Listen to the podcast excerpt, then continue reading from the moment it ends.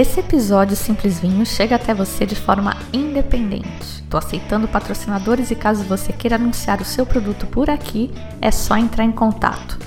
Se você consome e acha o conteúdo legal, também pode apoiar diretamente. Saiba como acessando www.simplesvinho.com.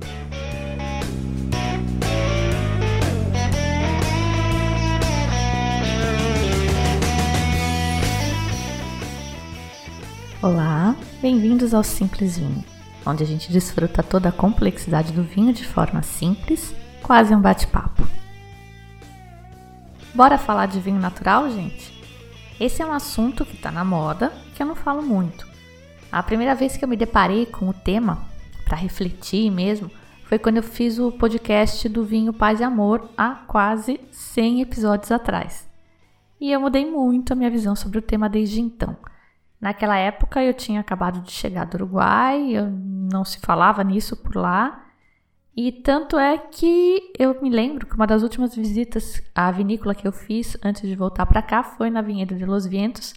E ficamos todos meio chocados quando o Pablo Falabrino falou que estava fazendo o Anarquia, um taná sem sulfitos, o primeiro que se ouvia por lá. Como assim? Eu lembro que eu pensei, comentei com meu professor.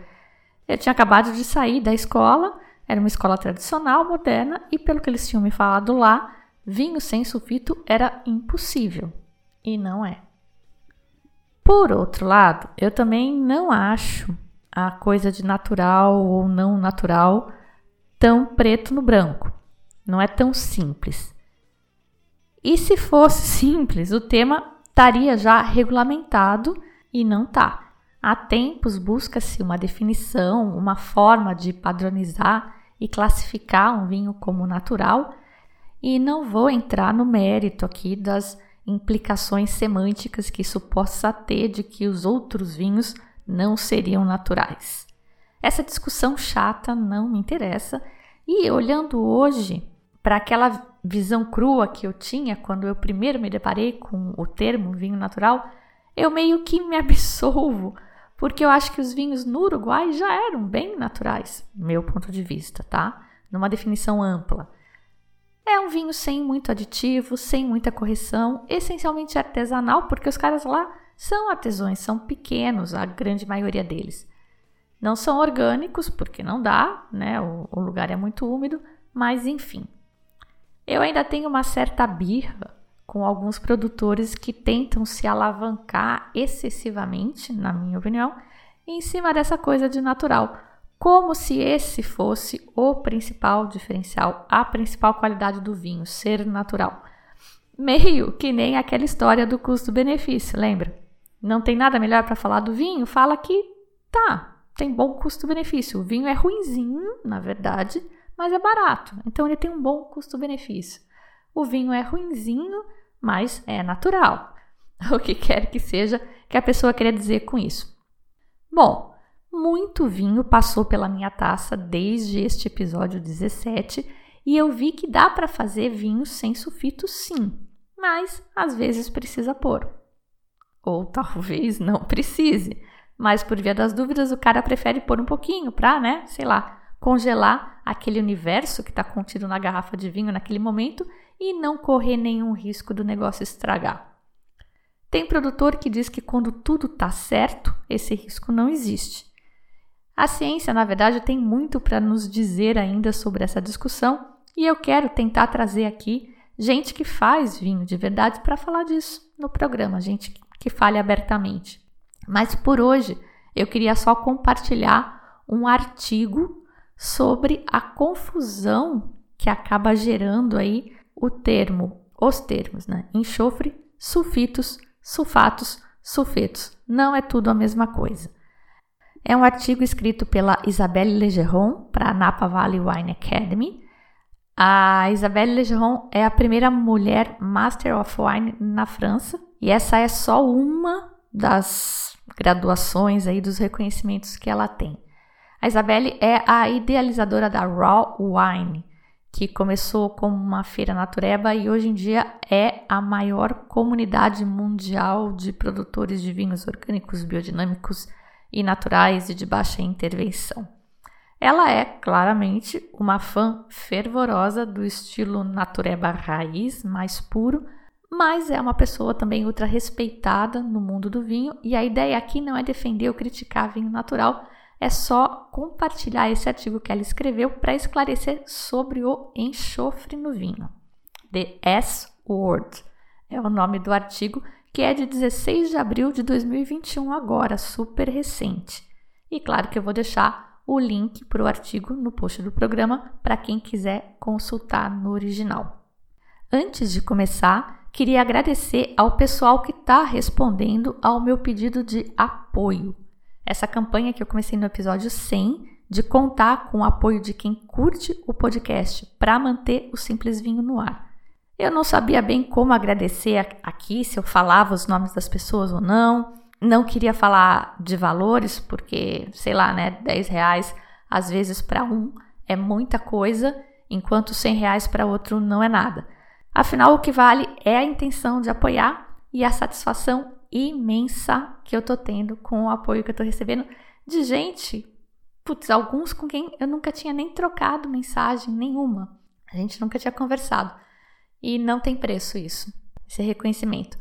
É claro, tem muitas formas de apoiar, compartilhando o meu conteúdo, se engajando nas redes sociais, né? Quem sabe um dia eu vou conseguir viver disso. Teve uma galerinha que apoiou também usando o meu link para comprar vinho na Vinundei, que é uma coisa que se eu soubesse, né, se eu tivesse esse link naquela época, naquele primeiro episódio em que eu falei do Vinundei, hoje eu estava rica. Mas só rolou agora e esse link está na página do Apoio Simples Vinho, no simplesvinho.com. E quem usar ganha 20 reais de desconto na compra e ainda me dá um cashback também. O pessoal se organizou no WhatsApp, comprou um vinho laranja de Riesling itálico da Vinha Solo, que, que foi oferecido na Vinundei aí por esses dias, e a gente combinou de abrir junto online. Já combinei com o produtor também para participar dessa conversa e falar sobre o vinho para gente e desse projeto que eu desconhecia total. E estão todos convidados com ou sem vinho. Quem não conseguiu o vinho e quiser, a vinícola ainda tem algumas garrafas e o contato deles está lá no post deste episódio. O artigo então é The S Word, palavra com S. Eles falam muito, né, na, em inglês, não sei se todo mundo aí está familiarizado mas eles falam muito no The L Word, que é love, né? Que os homens morrem de medo de, de ter conversas sobre The L Word. Morriam, né? Esse negócio está mudando muito, o mundo está mudando muito, mas enfim. The S Word, conhecendo sulfitos e vinhos. O debate sobre o sulfito é um dos tópicos mais acalorados, confusos e muitas vezes mal colocados no vinho hoje. E isso se deve em grande parte ao aumento da popularidade do vinho natural, o que, por sua vez, alimentou o interesse no uso ou não dos sulfitos, levando os bebedores a pensarem erroneamente que vinho natural tem tudo a ver com o ato de adicionar ou não adicionar sulfitos. Para confundir ainda mais as coisas, embora o foco do debate seja de fato o uso ou o uso excessivo dos sulfitos como aditivo de vinificação, uma variedade de palavras e termos alternativos são usados nas discussões como se fossem sinônimos do sulfito e não são. Isso, claro, só deixa a coisa toda ainda mais confusa. Enxofre, por exemplo, é uma dessas palavras, e não é incomum ouvir referências a vinhos sem enxofre, sendo que é permitido, é muito possível, muito provável que produtores de vinho natural usem enxofre na vinha, na plantação. Então a gente precisa começar essa conversa com um esclarecimento semântico. Então vamos lá. Respira fundo. É química, mas não vai doer. Enxofre, sulfato, sulfeto e sulfito. O enxofre, ou sulfo, ou sulfur, ou açufre, no espanhol, e o espanhol aí é uma adição minha, ele pode ser encontrado na sua forma pura nativa, que é aquela rocha amarela extraída nos vulcões. Vocês já, já devem ter visto em algum documentário os caras carregando aquele monte de, de pedra amarela nas costas. A maior parte do enxofre do mundo, no entanto, ocorre como um sulfeto e como minerais de sulfato. E a maior parte do enxofre comercial é um subproduto da indústria petroquímica. Ele é comumente encontrado em fertilizantes, inseticidas, fungicidas e é amplamente utilizado nos vinhedos como um tratamento antifúngico geral contra tudo. Mildio, por exemplo, que é um problema super comum. E isso tanto na viticultura orgânica quanto na convencional. É também utilizado na higienização das vasilhas de vinificação, nas barricas de madeira, nos potes de barro, nos quivevres, tinarras, etc., na forma de pavios de enxofre que são queimados no interior dos recipientes. A combustão do enxofre produz dióxido de enxofre, que inibe o desenvolvimento de bactérias e fungos. Esse dióxido de enxofre, portanto, que tem propriedades antibactericidas, é um sulfito. Vou falar dele daqui a pouco. O termo francês sans soufre significa sem enxofre. É, na verdade, uma abreviatura para sans dióxido de soufre ajouté, que significa sem dióxido de enxofre adicionado. Aí a gente tem os sulfatos. São compostos à base de enxofre e que são sais do ácido sulfúrico. São usados rotineiramente na indústria cosmética, por exemplo, como agente de espuma em shampoos, em produtos de limpeza. Alguns compostos de sulfato são usados na vinicultura e na vinificação, incluindo, por exemplo, sulfato de amônio. Também é muito usado como fertilizante do solo e como um coadjuvante para pulverizar inseticidas. É usado na composição de retardadores de chama e como um auxiliar da vinificação. Dissolvido na água, ele se transforma num nutriente para as leveduras e uma fonte de nitrogênio adicionado no moço de uva.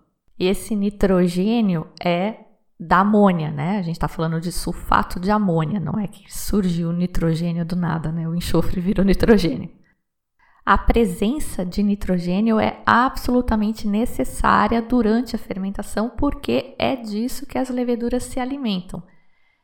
Tem gente que adiciona, tem gente que diz que não adiciona, não sei, mas precisa ter e precisa ter suficiente, porque senão elas morrem e a fermentação para, você vai ter um vinho doce no final, etc. O pessoal pode pegar sulfato de nitrogênio, dissolver na água e usar isso como uma fonte de nitrogênio de como nutrientes para as leveduras durante a fermentação. Isso pode ser adicionado no mosto. Tem ainda os sulfetos. E aí, especificamente, o sulfeto de hidrogênio, o H2S, é um composto volátil à base de enxofre e que causa o famoso cheiro de ovo podre associado à redução do vinho. Ele pode ocorrer como um subproduto do processo de fermentação à medida que a Saccharomyces cerevisiae, a levedura, né, enquanto elas fazem o processo de fermentação, consumindo o açúcar do mosto para transformar em álcool, elas consomem outras coisas também, inclusive o nitrogênio, e liberam outras coisas, dentre as quais o sulfeto de hidrogênio. Já os sulfitos são usados como conservantes de alimentos graças justamente às suas propriedades antibacterianas e antioxidantes.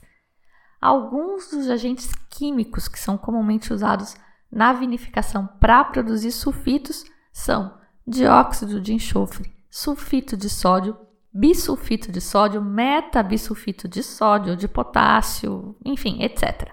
Como um grupo, eles são genericamente chamados de sulfitos ou de SO2, mas erroneamente também às vezes eles são chamados de enxofre. E é esse o grupo de aditivos que se tornou o foco de muitos debates no mundo do vinho nos últimos anos. Notem que tudo aí é uma questão da carga do bichinho, do enxofre. Ele é negativo, né, um ânion, e a questão é o quão negativo ele está. É a valência, se você se lembra das aulas de química. Isso define com quem ele vai se combinar, como, quando, por quê. E isso define as propriedades que o composto resultante aí desta combinação vai ter. O dióxido de enxofre, então, esse SO2, ele é um óxido químico e está intimamente relacionado com os sulfitos. Ele é adicionado no vinho para produzir sulfito, como eu falei. E ele também ocorre naturalmente durante o processo de fermentação, à medida que os aminoácidos contendo enxofre, metionina e cisteína são metabolizados pelas leveduras. Isso pode ser medido em ppm, partes por milhões, ou miligramas por litro. A produção desse SO2 de ocorrência natural pode variar de acordo com a cepa da levedura presente na fermentação e pode variar de apenas alguns miligramas a mais de 100 miligramas por litro, de acordo com o Lallemand, que é um dos maiores desenvolvedores de fermento comercial do mundo, citado no artigo da Isabelle. Esse sulfito ou SA2, ele é amplamente utilizado como um aditivo durante todo o processo de vinificação. Na colheita, na entrada das uvas na cantina, durante a fermentação alcoólica, após a fermentação malolática, na trasfega, no engarrafamento, isso para citar alguns processos só.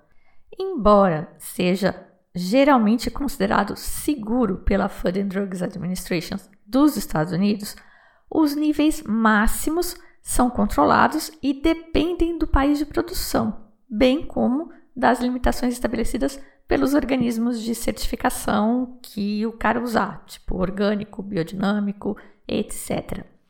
E isso pode ser bastante confuso. Por exemplo, nem dióxido de enxofre e nem sulfito nenhum pode ser usado num vinho orgânico certificado nos Estados Unidos, mas na Europa pode.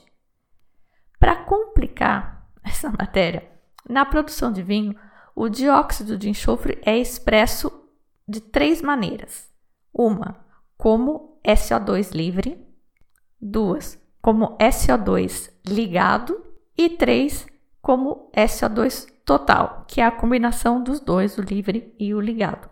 O SO2 livre é uma medida importante porque essa é a parte que está ativa do SO2. É o dióxido de enxofre livre no vinho que vai fornecer a estabilidade microbiológica e vai evitar a oxidação. O SO2 ligado se refere a um dióxido de enxofre que se combinou com os açúcares, ácidos, antocianinas, quando foi adicionado no vinho, e enfim, não está disponível para proteger ninguém. Os totais livres e ligados são combinados para a gente calcular o SA2 total, que é uma medida importante, pois é esse o total que é regulamentado por lei. Esse valor fornece uma ideia geral de quanto dióxido de enxofre está presente no vinho final. E essa figura fornece uma visão de quanta manipulação o vinho foi submetido ao mesmo tempo que informa ao bebedor quanto SO2 ele está ingerindo. Os sulfitos são usados para proteger o vinho dos famosos defeitos, que esses defeitos se desenvolvam, como acidez volátil, AVA, a Brett, mousiness, que eu não sei como é que fala isso em português, mas é o rato, né? Um gosto de rato. E a oxidação, por exemplo. Segundo a Isabelle, rato, ela diz que tem um forte sabor de leite. Eu não entendo a relação de rato com leite. Mas essa é a única que deve decididamente ser evitada. A única falha, o único defeito que deve decididamente ser evitado. Porque um toque de acidez volátil, que ela chama de verniz de unha, Old Brett, que ela chama de curral, ou algumas notas oxidativas, que ela se refere como nozes, essas são de fato flertadas por muitos produtores, pois podem adicionar profundidade e complexidade ao vinho. Isso significa que, se você está trabalhando com um mosto saudável de uvas saudáveis num ambiente limpo, o uso pesado de sulfitos é muito mais uma escolha estilística do produtor do que uma necessidade. Por escolha estilística, ela mesma explica. Pode ser, por exemplo, para prevenir a fermentação malolática, que vai acontecer naturalmente na maioria dos vinhos se eles forem deixados à própria sorte. Durante a malolática, a gente já aprendeu, o ácido málico é transformado em ácido lático, que é mais macio, mais redondo, mais cremoso. Então, um produtor convencional de Sancerre, por exemplo, quando ele quer engarrafar aquele Sauvignon Blanc crocante mesmo, picante, ácido, branco clarinho, esse produtor provavelmente vai ter que optar por uma vinificação mais redutiva, protegida de oxigênio. E isso implica utilizar sulfitos em quase todas as etapas da vinificação. Sébastien Riffaut é um produtor de vinho natural em Sancerre que evita a utilização de sulfitos. Como resultado, os vinhos deles são condimentados, com notas de mel e texturizados, o que é um contraste gritante com os vinhos feitos pela maioria dos produtores desta denominação.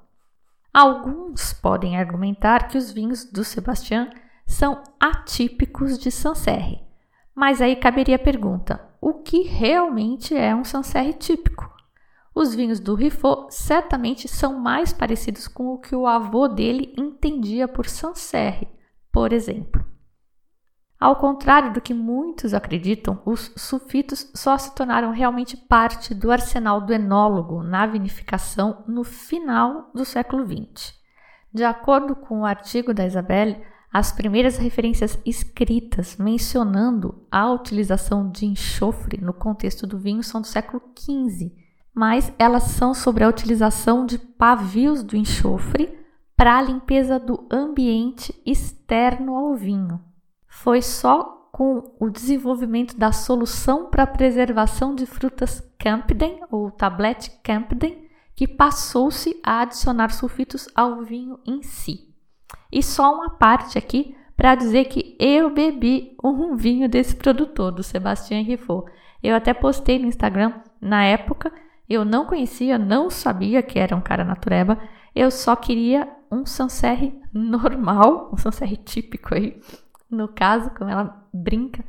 E eu fiquei muito decepcionada, tá? Dá pra ver no meu post lá da época eu dizendo que o vinho tava meio oxidado.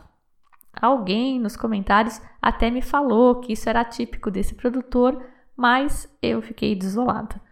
E aliás, acaba de me ocorrer que Sancerre para mim, naquela viagem, foi um fiasco total, porque eu comprei esse Natureba e trouxe mais dois, um para mim e um para levar numa confraria. E se vocês ouviram o episódio sobre a confraria, vocês devem lembrar que eu descobri ali na hora que eu abri que era um Sancerre tinto. Então, definitivamente do ponto de vista Sancerre tradicional, essa viagem para mim foi um fracasso. Do ponto de vista cultural, da curiosidade, foi um sucesso. Vamos olhar a taça meio cheia.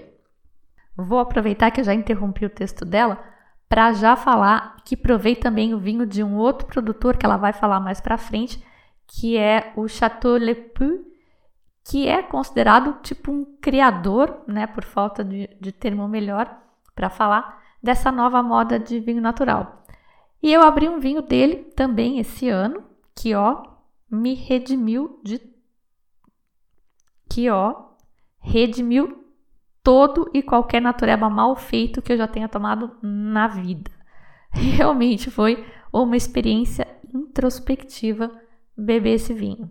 As condições externas não tinham nada de especial, não foi tipo aquele caceleiro del diabo no final da minha caminhada no Torres del Paine. Foi uma noite normalzinha, eu que cozinhei, comida normal, a taça estava errada porque eu estava num Airbnb e era a taça que tinha, mas meu Deus, foi de beber rezando.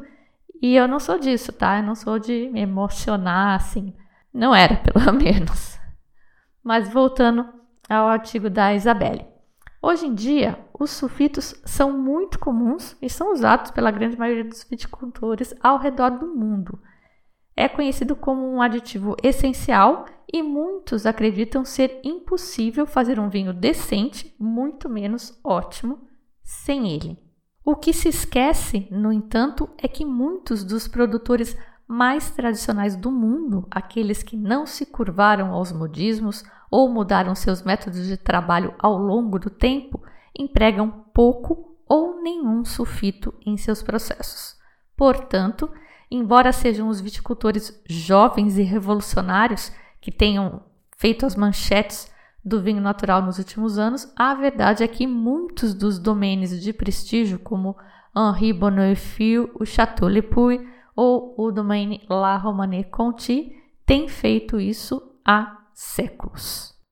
O cerne da questão, segundo a Isabelle, é que os sulfitos são um agente antimicrobiano e um bom vinho, um grande vinho, é grande em boa parte justamente por causa da sua microbiologia, que oferece uma fatia do lugar de onde ele veio, a forma como ele chegou na adega, fala sobre as uvas na colheita, funciona para transformar o suco e depois é engarrafada junto com o vinho e continua a viver e a transmitir essa sensação do lugar de onde veio. Portanto, se um vinicultor encher o vinho de um agente antimicrobiano, a microbiologia do vinho vai ser inevitavelmente afetada. Quanto ela vai ser afetada é diretamente proporcional à quantidade do antimicrobiano adicionado. Só que esta informação não é obrigatória no rótulo de vinho. Desde 1988 nos Estados Unidos e de 2005 na União Europeia, todos os vinhos que contêm mais de 10 mg por litro de dióxido de enxofre total têm que incluir o termo contém sulfitos no rótulo. Mas a grande questão é quanto sulfito tem ali de fato. Você só sabe que tem mais de 10 mg por litro.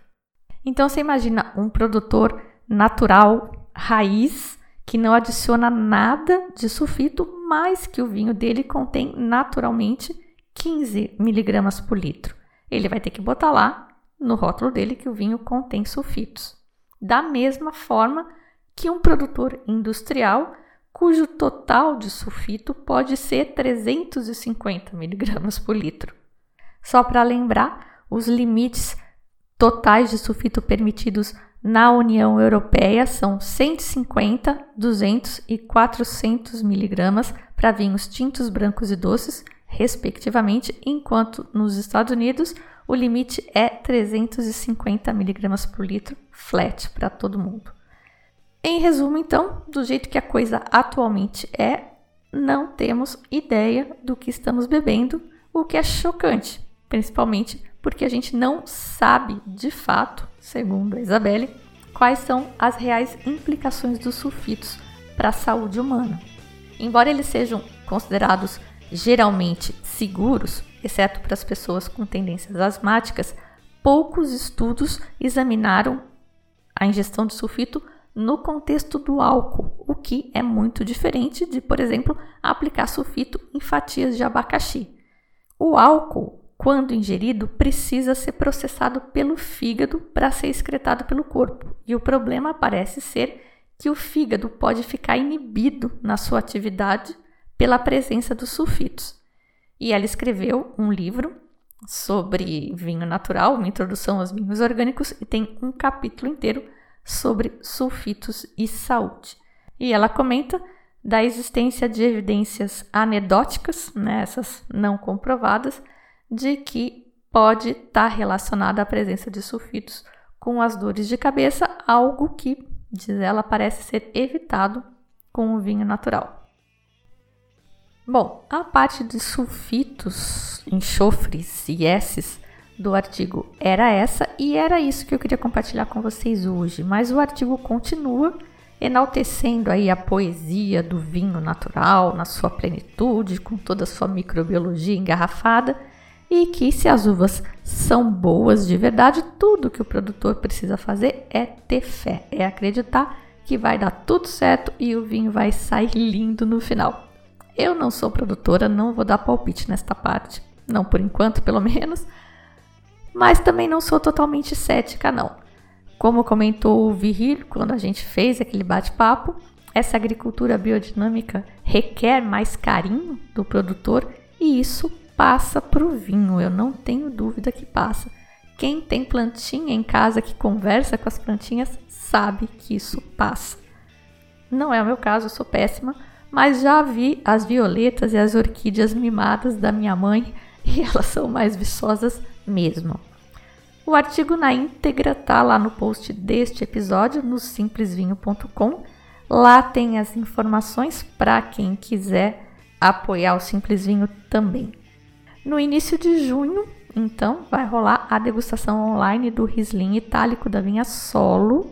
Tem a informação para quem ficou sem garrafas de como conseguir diretamente com o produtor. E estou programando outros eventos também. Fiquem de olho nas redes sociais e no site. Se inscrevam no site para serem notificados quando tiver um evento programado ou entrem em contato comigo pelo WhatsApp.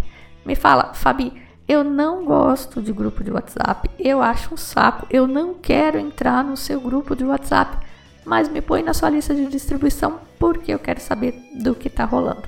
Mais fácil, né? Então tá combinado. Eu sou a Fabiana Knossaise e vou ficando por aqui com o Simples Vinho. Tchim, tchim.